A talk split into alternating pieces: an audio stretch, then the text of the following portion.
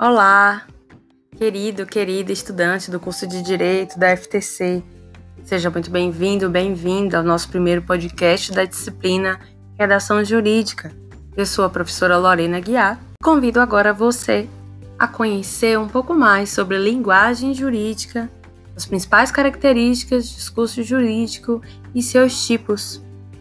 A linguagem é o meio mais elaborado que temos de transmitir conhecimento, emoções, opiniões através das palavras, sejam elas escritas ou por via oral. A linguagem jurídica deve ser precisa. Importante o domínio dos conceitos e sentido das palavras.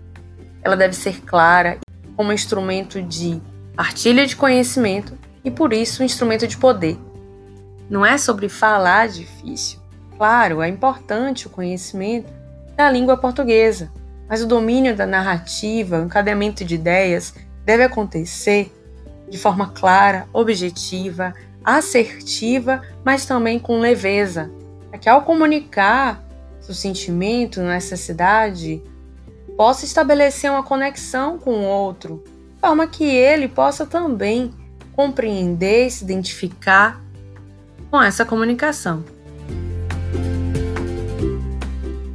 O uso da norma culta, no nosso caso, do português erudito, com uso de pronomes na voz passiva, com a ordem de orações com sujeito, verbo, predicado, ou verbo, sujeito, predicado, expressões no latim, verbos no gerúndio, no particípio, no infinitivo, como uma maneira de dar mais impessoalidade à linguagem. À medida que a linguagem se torna mais impessoal, ela sai da relação personalista e abrange uma diversidade de sujeitos.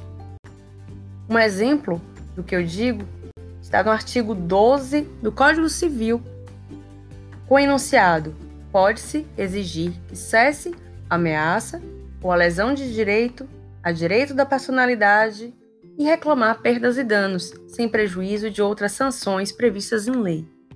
Repare que em cada pausa havia uma vírgula no enunciado e também a presença de pronomes na voz passiva, verbo exigir no infinitivo ou no particípio, como previstos em lei.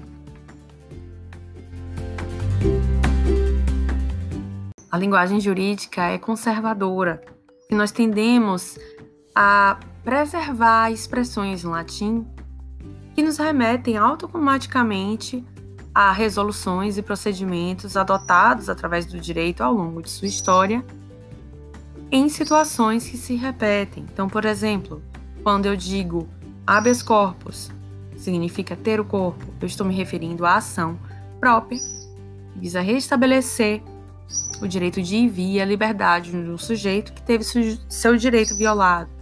Quando eu falo em habeas data, estou me referindo à ação específica para acessar dados, informações que são do sujeito de direito, que interessam a ele.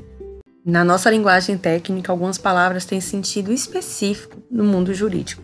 Por exemplo, a palavra competência. Quando eu digo que um juiz é incompetente, eu não estou desmerecendo a sua capacidade intelectual profissional. Eu digo que ele não está investido previamente de um poder para analisar determinada demanda. Um juiz eleitoral não vai poder apreciar uma demanda trabalhista, assim como um juiz eleitoral do Paraná não vai poder, conforme o lugar, apreciar uma demanda apresentada na Bahia.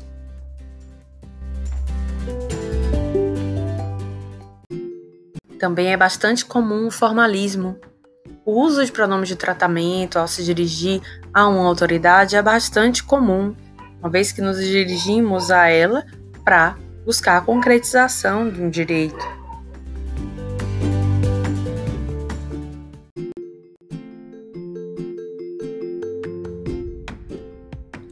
A partir da linguagem jurídica, formamos os discursos jurídicos, que são enunciados e criam ou concretizam o direito. São quatro os principais tipos de discurso jurídico: discurso normativo, burocrático, discurso decisório, discurso científico. O discurso normativo é o conjunto de enunciados que se impõem.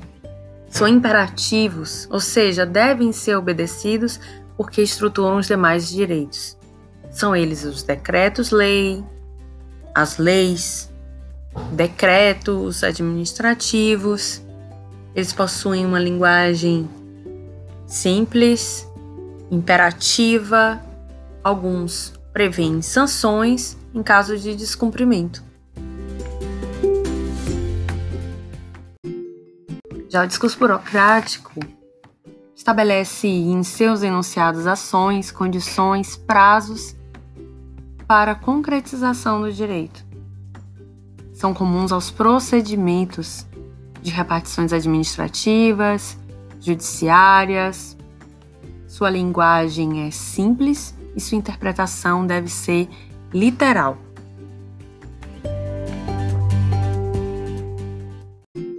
O discurso decisório é comum em sentenças, em acórdãos, que são as decisões dos tribunais.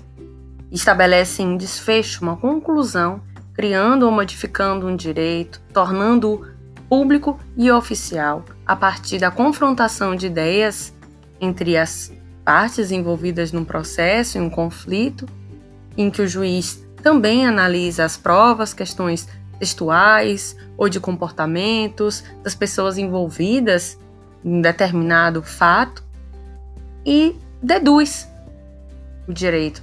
A partir da análise desses elementos, da confrontação com as leis e também da análise de tratados científicos a respeito do tema que é apresentado.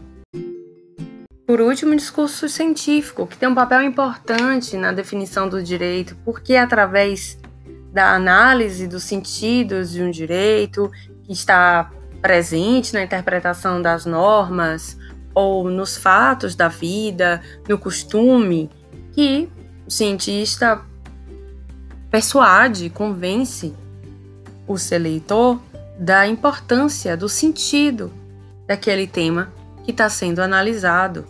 Chegamos ao final do nosso primeiro episódio. Espero que você tenha se sentido motivado a buscar informações sobre a linguagem jurídica, esse importante instrumento de realização da justiça e da boa convivência social. Espero que você aprimore seu conhecimento realizando atividade diagnóstica e atividade de consolidação do conhecimento a partir da leitura do texto base. Um abraço e até o próximo episódio.